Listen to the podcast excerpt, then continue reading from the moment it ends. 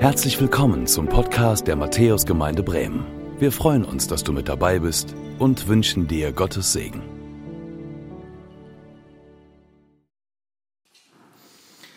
Gnade sei mit euch und Friede von dem, der da war und der da ist und der da kommt. Jesus Christus, unser Herr. Amen.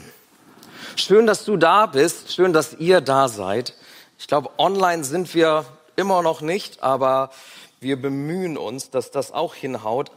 Umso besser, dass ihr hergekommen seid und den Weg geschafft habt hier in die Gemeinde. Das ist sowieso besser. Und ich freue mich, dass du hier bist, vielleicht ähm, ja auch zum ersten Mal, vielleicht auch auf Besuch. Okay, Daumen hoch heißt, wir sind wieder online, das ist gut. Stark, dass ihr jetzt dabei seid, auch als Online-Gemeinde. Ähm, und vielleicht bist du in den Ferien hier, besuchst die Familie, nutzt mal die Zeit. Und wenn du zum ersten Mal hier bist, herzlich willkommen. Mein Name ist Philipp König und ich darf euch die Predigt halten. Und wir sind ja in einer Predigtreihe.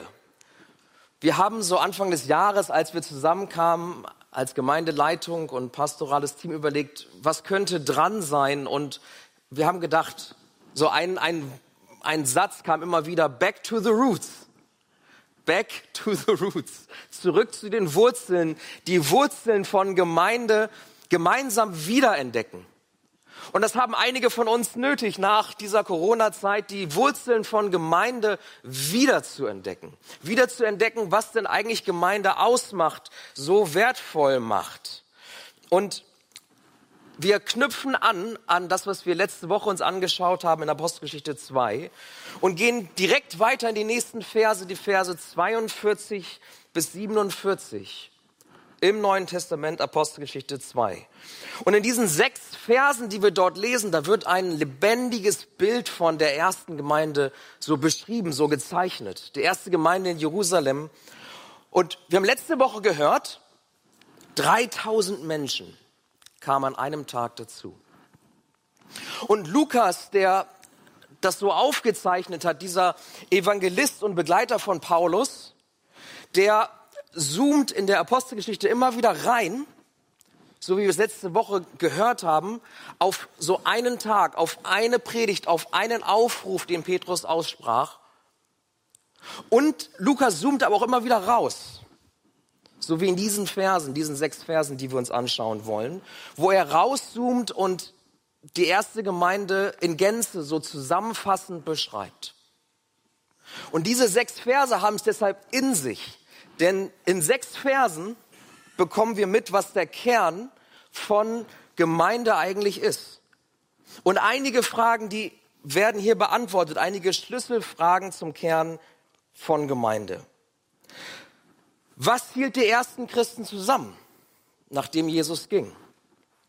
Was hielt sie zusammen? Was prägte ihr Zusammenleben? Warum waren sie bereit, das werden wir gleich lesen, alles zurückzulassen, ihren Besitz aufzugeben füreinander? Wie haben sie Verfolgung, Widerstände überstanden? Wie ging das? Und was haben die Menschen um sie herum von dieser ersten Gemeinde eigentlich gedacht? Und zuletzt, was hat dafür gesorgt, dass sie gewachsen sind? All diese Fragen in sechs Versen. Das kriegen wir alles dort beantwortet und sie beschreiben das, was Gemeinde ausmachen sollte, das, was im Wesentlichen auch Gemeinde ausgemacht hat über Jahrhunderte hinweg, auch wenn einige sich von dem Kern entfernt haben, auch wenn einige von diesem Ursprungsgedanken von Gemeinde sich entfernt haben und vielleicht ja auch wir. Deswegen ist das heute auch eine Predigt, wo ich uns ermutigen möchte, dich ermutigen möchte, uns selbst und uns als Gemeinde zu hinterfragen. Wie weit haben wir uns entfernt von dieser ersten Gemeinde? Und so vier Dinge, die ich hervorheben möchte, vier Dinge, die so Kennzeichen waren der ersten Gemeinde. Und das erste war Hingabe. Hingabe. Wir lesen in diesen ersten Versen, Vers 42, was das Leben der Christen prägte, waren die Lehre, in der die Apostel sie unterwiesen, ihr Zusammenhalt in gegenseitiger Liebe und Hilfsbereitschaft. Das Mahl des Herrn und das Gebet. Vers 46. Einmütig und mit großer Treue kamen sie Tag für Tag im Tempel zusammen. Außerdem trafen sie sich täglich in ihren Häusern, um miteinander zu essen und das Mahl des Herrn zu feiern. Und ihre Zusammenkünfte waren von überschwänglicher Freude und aufrichtiger Herzlichkeit geprägt. Das ist das, was das Leben der Christen prägte. Das ist das, was ihre Zusammenkünfte prägte. In der Luther-Übersetzung heißt es auch, das ist das, woran sie beharrlich festhielten. Beharrliches Festhalten. Wenn wir an Dingen beharrlich festhalten, dann ist das ja erstmal meistens nichts Gutes vielleicht. So, wir halten an Dingen fest, vielleicht auch zu lange. An Traditionen halten wir vielleicht zu lange fest. Wenn heute Menschen zusammenkommen und an die erste Gemeinde denken, dann denken sie daran, sonntags in die Kirche zu kommen. Ein paar Leute machen das noch. 2019 haben das immerhin 37 Prozent der evangelischen Christen gemacht zu Weihnachten. Zu normalen Gottesdiensten unter drei Prozent. Bei den Katholiken waren es nur 4 Prozent. Also da gibt es noch ein paar, die halten beharrlich fest. Aber vielleicht halten sie beharrlich daran fest, weil es mehr zu einer Tradition geworden ist, zu so einer geistlichen Routine geworden ist. Und vielleicht ist es das ja auch für dich. Vielleicht bist du deshalb hier, weil du sagst, ich bin hier Mitglied und ich habe gelernt, es gehört sich so. Und deswegen bin ich heute hier, weil das eine gute Tradition ist, an der ich beharrlich festhalte. Und meine Familie auch beharrlich festhalte, dass sie mitkommen. Meine Kinder festhalte, dass sie auch wirklich mitkommen zum Gottesdienst. Vielleicht wurdest du festgehalten und hergeschleppt und wärst eigentlich lieber noch liegen geblieben zu Hause oder am Frühstückstisch geblieben. Aber wenn wir auf die erste Gemeinde schauen, dann ging es hier um mehr als nur eine Routine dann ging es dir um mehr als nur eine Tradition. Dann ging es dir nicht um ein beharrliches Festhalten an etwas, was man immer schon gemacht hat. Sondern dieses beharrliche Festhalten meint, sie haben umklammert, was für sie am wichtigsten war. Sie haben festgehalten an dem, was, wo sie gesagt haben, alles andere mag zusammenbrechen, aber dass wir zusammenkommen, daran wird nicht gerüttelt. Das halten wir fest. Das hat absolute Priorität. Lehre, Gemeinschaft, Abendmahl, Gebet. Jeden Tag.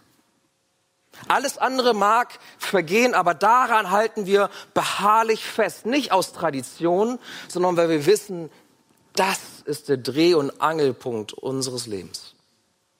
Davon machen wir uns abhängig. Wir gucken nicht auf die Uhr und überlegen uns, wie lange predigt der schon wieder, sondern sie waren, wenn sie zusammenkommen, das lesen wir hier, da war überschwängliche Freude. Sie haben sich aufrichtig gefreut. Da war echte Herzlichkeit. Da war Hingabe, da war eine Freude darüber zusammenzukommen. Ich weiß nicht, ob du dich freust, freuen würdest, wenn du jeden Tag hier mit jedem zusammenkämst, aber sie haben sich gefreut und haben gesagt, so starten wir in die Woche. Und wir wollen zusammenbleiben, zusammenkommen, jeden Tag. Wir wollen das. Wir freuen uns daran. Das ist das, was uns unser Herz überkochen lässt. Hingabe. Wofür? Lehre und Gemeinschaft. Haben wir gerade gelesen. Und bei der Lehre ging es nicht darum, dass sie zusammenkamen und dann schlugen sie ihre Bibeln auf und lasen zusammen durch die Bibel nacheinander.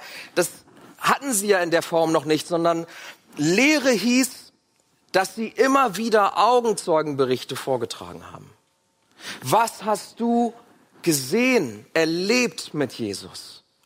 Wie war das, als er am Kreuz hing und auf einmal wieder erschien? 500 Augenzeugen, die gesagt haben, der war tot und er lebt wieder. Und diese Augenzeugenberichte haben sie ausgetauscht und immer wieder auch hervorgeholt. Was hat Jesus gesagt damals? Was hat er getan? Was haben wir beobachten dürfen an ihm? Und das ist das, was sie geteilt haben. Und Paulus, wer Paulus kennt, weiß, ihm war das wichtig, dass es hier nicht darum ging, irgendwelche Sagen und Legenden weiterzutragen und am Leben zu erhalten, sondern es ging darum, diese Augenzeugenberichte, diese Tatsachenberichte festzuhalten. Das, was Wahrheit ist, festzuhalten. Weil ihre Hoffnung fußte nicht auf Märchen, sondern auf das und auf, auf den, den sie wirklich gesehen, gehört und erlebt hatten als Wiederauferstandenen. Das war Lehre. Was hast du erlebt? Was habe ich erlebt? Was, hab, was hast du gesehen? Was habe ich gesehen an Jesus? Zeugnis geben. Und Gemeinschaft?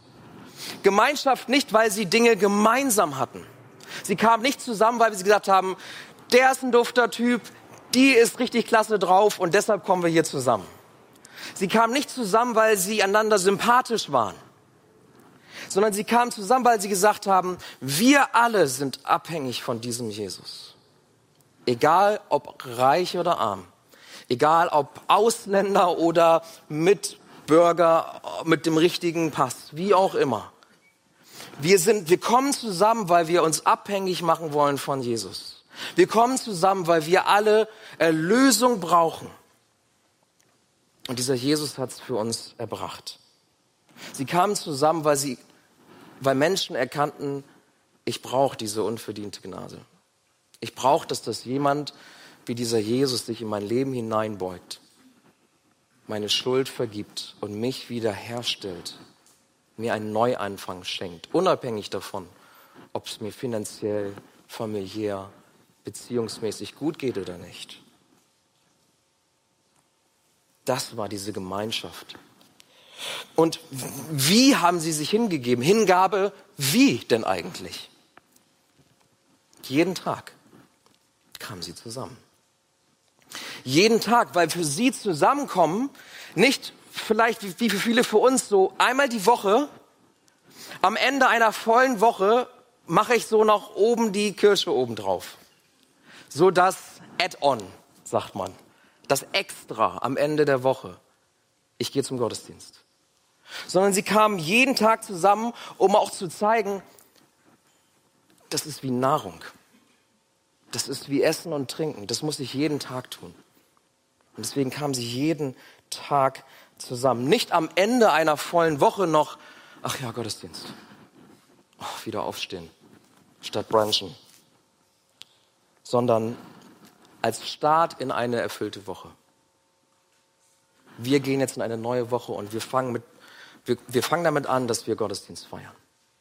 Und dann geht's erst in die Woche. Erst dann bin ich bereit für die Woche. Erst dann bin ich erfüllt auch für das, was dann kommt. Und am nächsten Tag hole ich mir neu diese Erfüllung, indem ich wieder mit anderen zusammenkomme.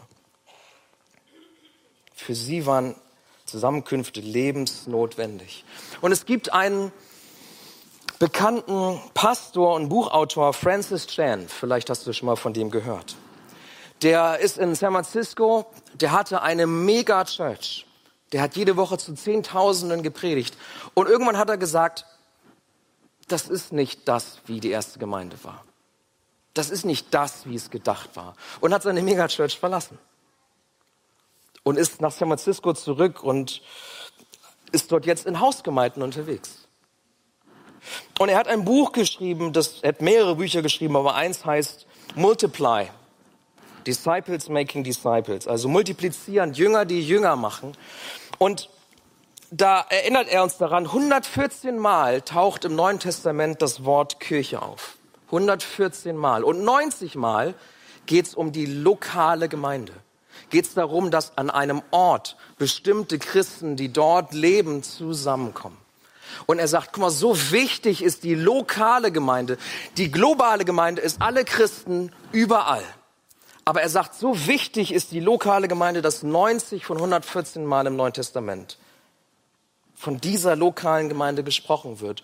Und Francis Chan hat Folgendes gesagt über diese Gemeinde. Er hat gesagt, sie ist kein sozialer Verein. Sie ist kein Gebäude. Sie ist nicht optional. Kirche ist Leben und Tod. Kirche ist Gottes Strategie, um die Welt zu erreichen. Ich weiß nicht, ob du Gemeinde so verstehst. Ob du sagst, Gemeinde ist eigentlich das Add-on, so das Ding, was ich halt tue am Ende einer vollen Woche. Oder ob du sagst, Gemeinde ist Gottes Instrument und es geht um Leben und Tod. Und ich brauche dieses Zusammenkommen wie Nahrung, eigentlich jeden Tag. Und der Rest meiner Woche, der organisiert sich da herum. Der Rest kommt danach. Nicht Arbeit, mein Hobby und am Ende versuche ich noch Gemeinde reinzudrücken, sondern zusammenzukommen als Gemeinde und der Rest müsste eigentlich seinen Platz finden. So verstanden die ersten Christen Gemeinde. Und ich möchte dich fragen, ich möchte uns fragen, wie hingegeben sind wir? Wie hingegeben sind wir? Als Matthäus-Gemeinde, wie hingegeben bist du? Verstehst du Gemeinde so oder was ist Gemeinde für dich? Das zweite, was das kennzeichnete, ihr Zusammenkommen kennzeichnete, war Ehrfurcht. Ehrfurcht. Vers 43. Jeder Mann in Jerusalem war von einer tiefen Ehrfurcht vor Gott ergriffen. Und durch die Apostel geschahen zahlreiche Wunder und viele außergewöhnliche Dinge. Wenn wir hier heute zusammenkommen, dann geht es nicht darum, dass ich einen guten Vortrag halte über Apostelgeschichte 2, 42 bis 47. Es geht auch nicht darum, dass ich eine gute Marketingansprache halte und du kaufst nachher das Produkt Jesus. Und wenn du hier sitzt und mir zunickst, dann bin ich zufrieden. Das ist nicht Gemeinde. Das ist nicht das, worum es geht. Wissen anzuhäufen und irgendwie, dass ich Zustimmung von euch erhalte, sondern Ehrfurcht erfüllte sie. Tiefe Ehrfurcht erfüllte sie. Und Ehrfurcht meint nicht, dass sie Angst hatten, meint nicht, dass sie sich fürchteten vor Gott, sondern sie kamen zusammen, um zu staunen. Um zu staunen. Zu staunen, was Gott tut zu staunen, was für Zeichen und Wunder durch die Apostel geschahen, zu staunen, wie Gott wirkt in ihren Reihen. Nicht bei sich selbst vielleicht notwendigerweise. Vielleicht kommst du viele Sonntage her, kommst und erwartest nichts und nichts passiert, sondern sie kamen zusammen, um auch beieinander zu sehen, was Gott tut. Was tut Gott bei denen neben mir, hinter mir, vor mir? Wo befreit er Menschen? Wo macht er Menschen heil? Wo zeigt er ihnen, was dran ist? Wo schenkt er Erkenntnis? Wo geht Gott durch die Reihen und verändert Leben? Und darüber haben sie gemeinsam gestaunt. Gehst du mit diesem Blick sonntags in die Gemeinde oder zu anderen Zusammenkünften? Erwartest du, dass Gott wirkt? Erwartest du, dass er dich neu erfüllt mit Ehrfurcht, mit einem Staunen? Erwartest du, dass er links und rechts und hinter dir und vor dir etwas tut im Leben von Menschen und Menschenleben verändert und rettet und heilt? Oder hast du gar keine Erwartung? Oder schaust nur auf dich und was er vielleicht für dich tun kann? Die erste Gemeinde kam zusammen und tiefe Ehrfurcht war bei ihnen. Sie waren ergriffen davon. Ergriffen bedeutet, das war nicht etwas, was sie gesehen haben und dann, okay, jetzt verstehe ich, wie das zusammenpasst, sondern es hat ihren Verstand überstiegen und ihr Herz erobert. Ihr Herz erobert. Ich möchte dich fragen, ich möchte uns fragen, wie lassen wir uns noch von Gott begeistern? Wie lassen wir uns noch von Gott begeistern? Und darf ich eine Nachfrage, eine persönliche Nachfrage stellen? Kommst du noch mit offenen Augen und Erwartung, dass Gott wirkt in unserer Mitte? Ehrfurcht. Hingabe, Ehrfurcht. Und das Dritte, was ihre Zusammenkünfte kennzeichnete, war Großzügigkeit. Die Urchristen waren keine Einzelkämpfer. Ja, jeder von ihnen jagte diesem, diesem Jesus nach. Sie haben gesagt, dem folge ich nach, egal wohin das mich führt. Und, und sie hatten verstanden, durch das, was Jesus getan hat am Kreuz, durch seine Auferstehung, durch seine Himmelfahrt, ist der Himmel mir offen und ich kann vor seinen himmlischen Thron treten. Ich kann mutig vor Gott kommen.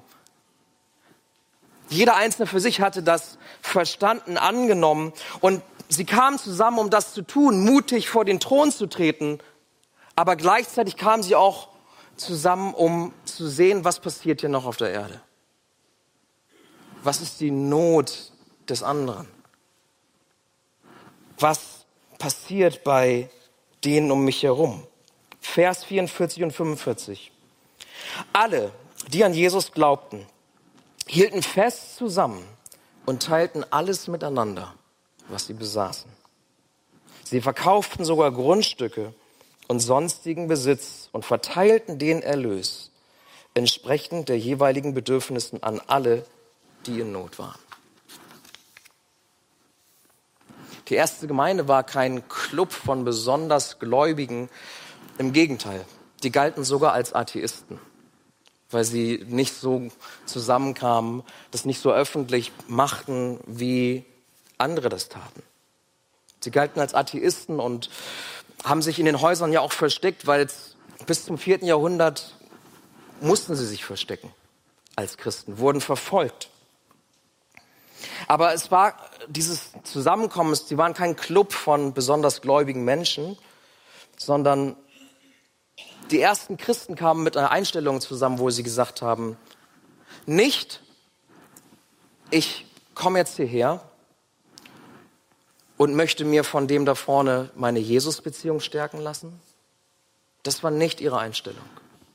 Sondern sie kamen zusammen, um zu sagen, Jesus, zeig du mir, wer hier noch keine Jesus-Beziehung hat.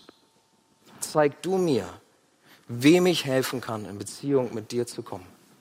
Deshalb kamen die zusammen. Deshalb kamen die zusammen.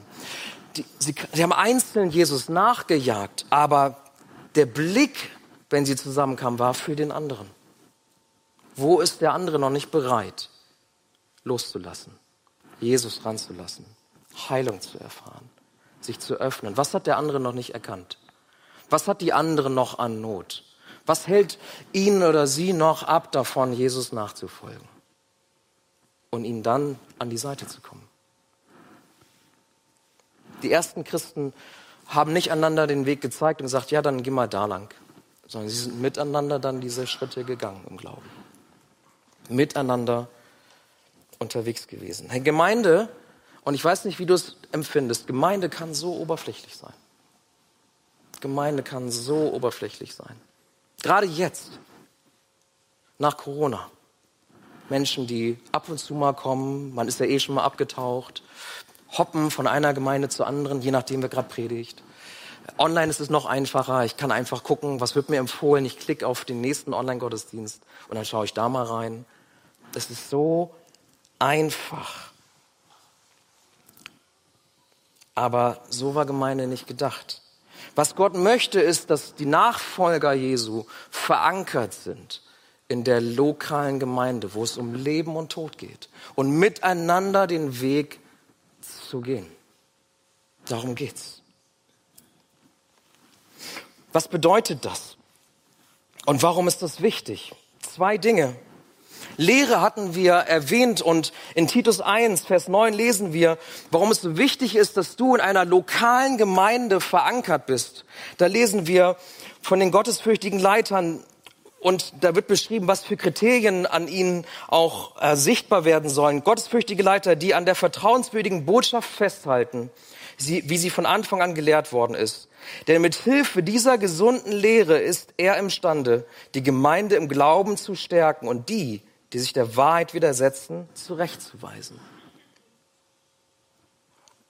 Das Zweite, nicht nur, dass du unter Lehre von gottesfürchtigen Leitern bist und das bewusst auch zulässt und aushältst, sondern das Zweite, warum lokale Gemeinde so wichtig ist, gegenseitige Ermutigung und Ermahnung. Da lesen wir in Galater 6, 1 bis 5, Geschwister, wenn sich jemand zu einem Fehltritt verleiten lässt, sollt ihr, die ihr euch von Gottes Geist führen lasst, ihm voll Nachsicht wieder zurechthelfen. Dabei muss aber jeder von euch auf sich selbst acht geben, damit er nicht auch in Versuchung gerät. Helft einander, eure Lasten zu tragen. Auf diese Weise werdet ihr das Gesetz erfüllen, das Christus uns gegeben hat. Bist du in einer lokalen Gemeinde fest verankert? Begibst du dich immer wieder unter die Lehre gottesfürchtiger Leiter? Und lässt du andere dich ermutigen aber auch ermahnen.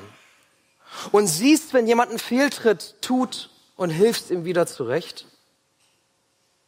Oder ist das gar nicht möglich, weil zwischen hier einmal reinschalten, hier einmal vorbeikommen und Hallo, wie geht's und einem Kaffee, du gar nicht viel tiefer in lokaler Gemeinde bist, hier in dieser Gemeinde bist?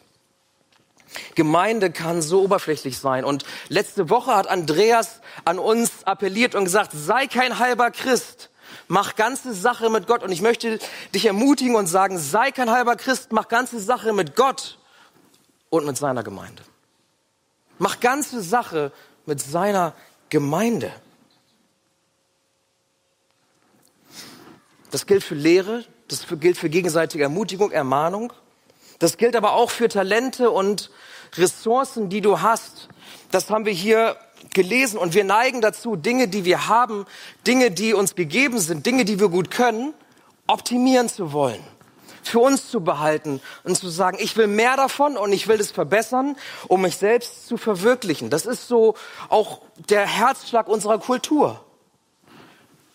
Aber die Urchristen, sie haben gesagt, hey, die Talente, die ich habe, die Ressourcen, die ich habe, die will ich nicht horten, die will ich nicht optimieren, um mich zu verwirklichen, sondern für die will ich mich öffnen, dass Gott sie mir schenkt. Und ich will sie kultivieren in anderen.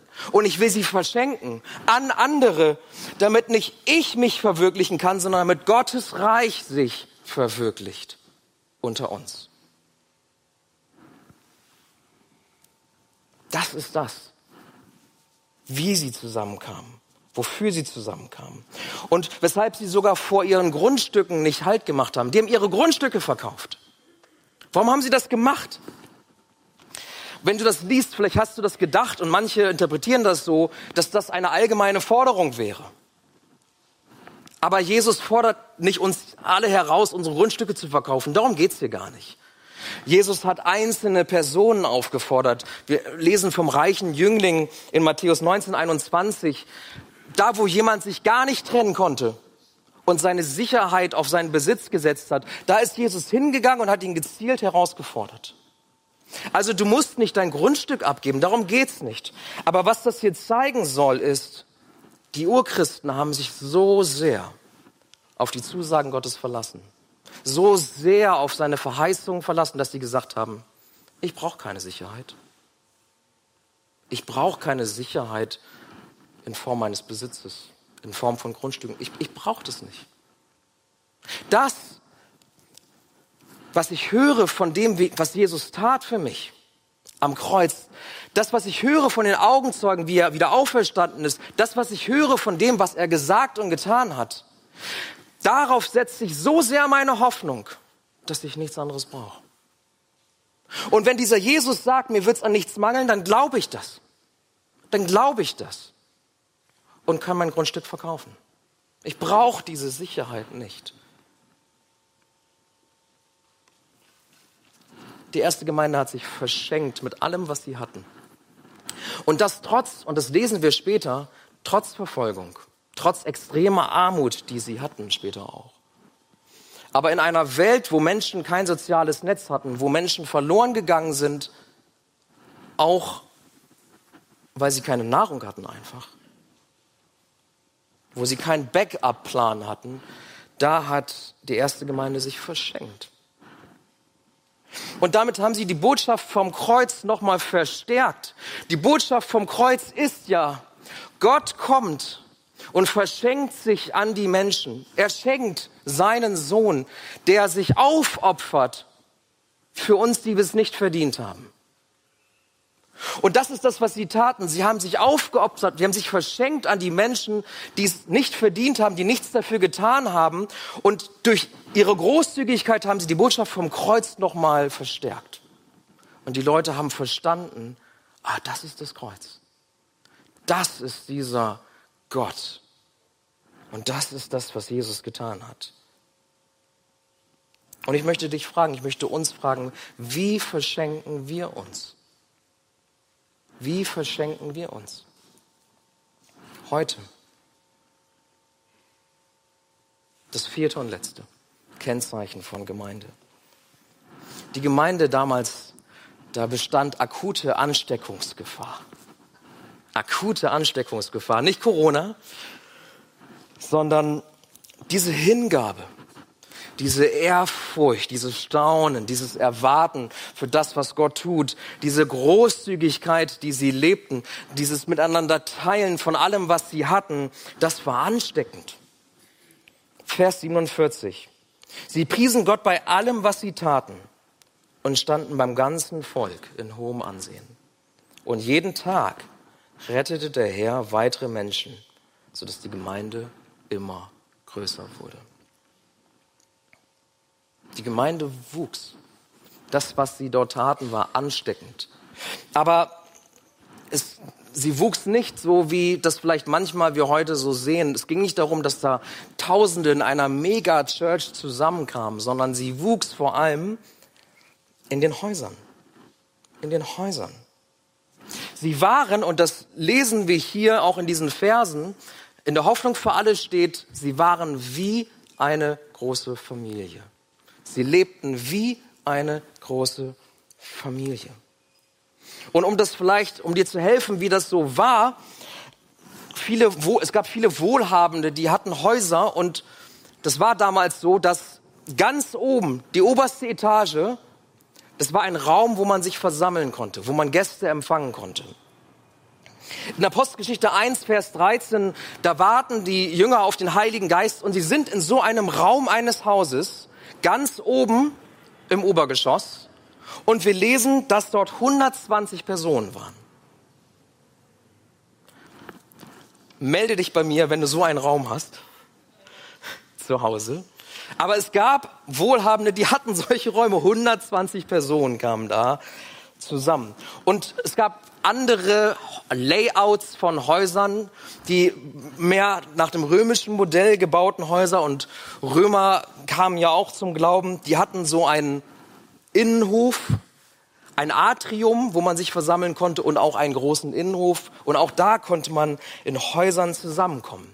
Und so war es so, wenn sie zusammenkamen, so wie hier wir sonntags uns versammelt haben, dann kamen sie vielleicht zusammen im, im in der Synagoge, im Vorhof, versammelten sie sich und es gab einen Aufruf. Wir haben das letzte Woche gesehen bei Petrus und Menschen haben sich bekehrt und es wurde getauft. Jede Woche.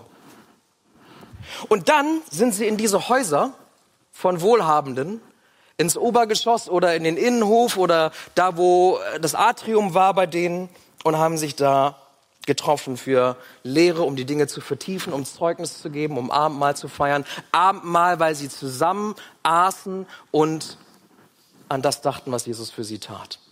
Wirklich zusammen aßen. Das war nicht, heute ist das getrennt. Wir kommen zusammen und essen vielleicht miteinander und dann feiern wir nochmal Abendmahl. Das war zusammen. Bis das irgendwann Überhand nahm, der eine das andere, dem anderen was wegaß und so weiter. Das kommt dann noch in den Briefen, 1. Korinther liest man das und 2. Korinther lesen wir das alles. Aber zuerst lief das ganz gesittet ab und sie machten es zusammen. Gemeinschaft, Gebet. Und so lief die Woche. Hey, und unser Wunsch als Matthäusgemeinde ist, wir wollen Familienkirche sein. Wir wollen sein eine Gemeinde wie eine große Familie wo wir nicht hier sonntags zusammenkommen und ich hoffe, du bist deshalb nicht hier, weil du fest, wenn du, weil jemand beharrlich festhält an einer Tradition, weil es zu einer Routine für dich geworden ist, dass du nicht herkommst, um persönliche Erfüllung zu erfahren, um dann wieder in eine Woche zu gehen, die dann wird wie die Woche davor auch. Sondern dass wir eine Gemeinde sind wie eine Familie, wo unser Zusammenkommen Dreh- und Angelpunkt ist für unser Leben. Ausgangspunkt ist für das, was dann kommt. Und das, was dann kommt, ist das Add-on und nicht der Gottesdienst, das Add-on. Und dass unsere Zusammenkünfte geprägt sind von Hingabe, von Ehrfurcht, von Großzügigkeit und ansteckend sind. Und wisst ihr, was dann passiert? Das, was wir hier lesen. Gott stellt sich dazu. Gott stellt sich dazu. Wenn wir uns verschenken, dann schenkt er dazu. Er schenkte jeden Tag Menschen dazu. Und dann verändert Gott auch, wie die Welt auf uns schaut. Da waren Menschen, die haben den Kopf geschüttelt, die haben das nicht verstanden. Und er hat dieses Kopfschütteln verändert in ein hohes Ansehen, was die Gemeinde genoss bei den Menschen um sie herum.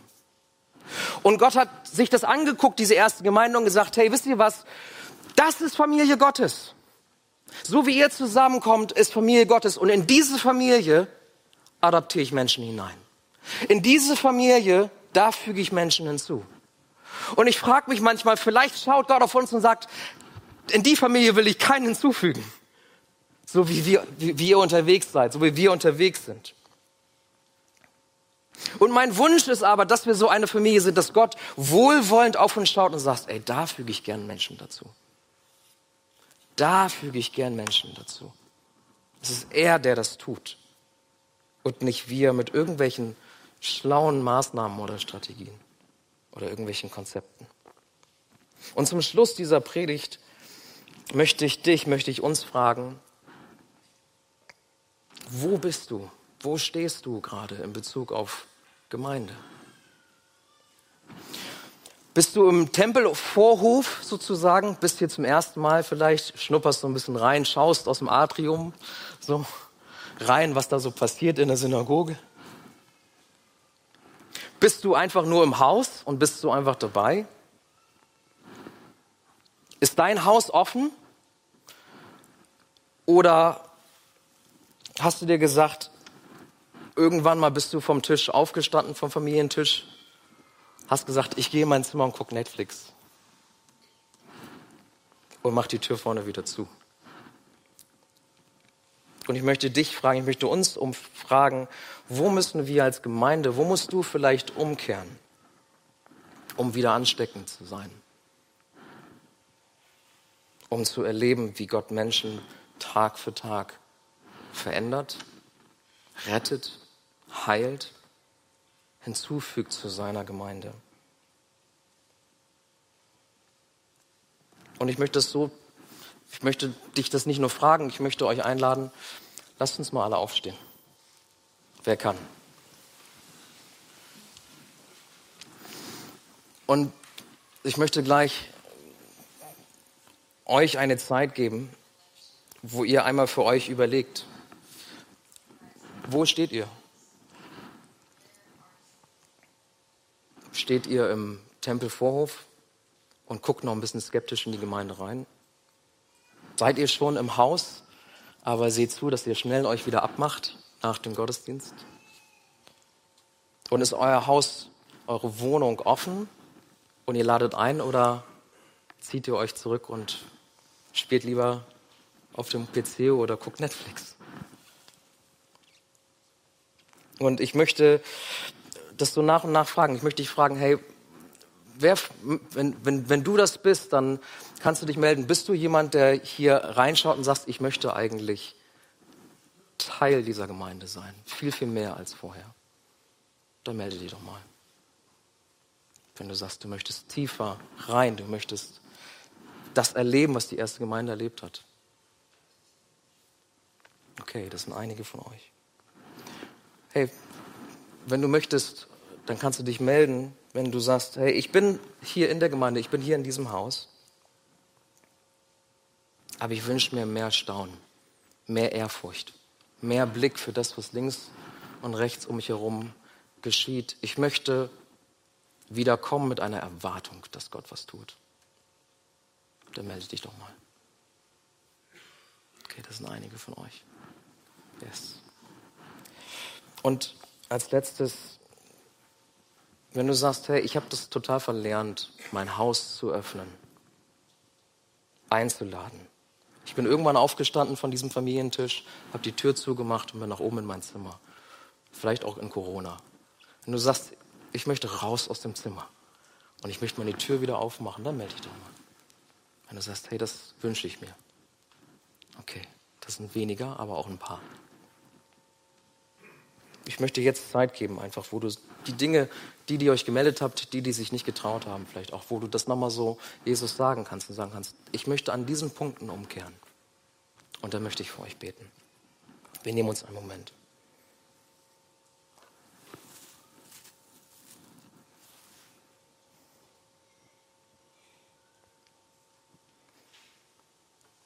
Herr, du siehst jeden Einzelnen von uns. Du siehst uns als Matthäus-Gemeinde. Du siehst da, wo wir hingegeben sind und da, wo wir es nicht sind. Du siehst in jedem Einzelnen von uns, wo Gottesdienst eine Tradition, eine Routine geworden ist, so das Add-on am Ende einer vollen Woche. Und ich möchte dich jetzt bitten, dass du uns hilfst, dass unsere Zusammenkünfte Dreh- und Angelpunkt werden, Ausgangspunkt werden für das, was dann kommt in der kommenden Woche. Dass wir verstehen, es geht um Leben und Tod und nicht um ein Festhalten an irgendeiner Tradition. Mach du uns das neu klar.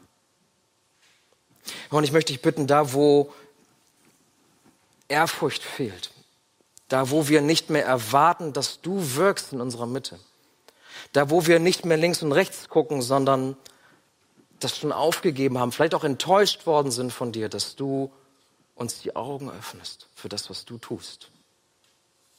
Dass du unseren Blick schweifen lässt nach links und nach rechts zu den Menschen, die, mit denen du uns zusammengestellt hast hier.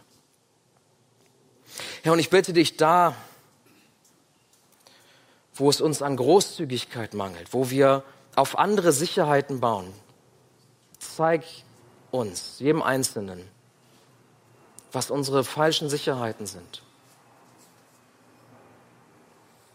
Zeig du uns, womit du uns beschenkt hast, begabt hast. Und zeig du uns, wie wir uns verschenken können, dass Menschen nur noch staunen können, was hier geschieht. Und Herr, ich bitte dich, zuletzt für uns, wir bitten dich, dass du Wachstum schenkst, dass wir ansteckend sind. Nicht, weil wir die richtigen Dinge tun, sondern weil du hier wirkst. Und dass du Menschen hinzufügst zu deiner Gemeinde. Denn diese Gemeinde, die hast du auserwählt. Jeden Einzelnen hier, jeden Einzelnen von uns hast du auserwählt und du möchtest uns gebrauchen. Und du hast uns deinen Heiligen Geist dafür gegeben, dass dein Reich gebaut wird, dass jeder es hört, dass du gekommen bist, um Menschen zu retten, dass niemand verloren gehen soll.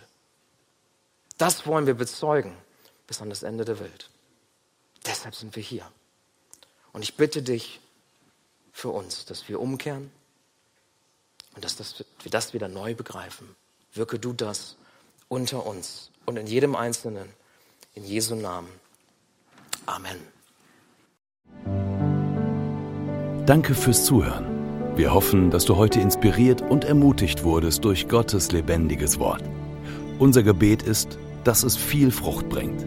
Weitere Infos findest du unter www.matthäus.net.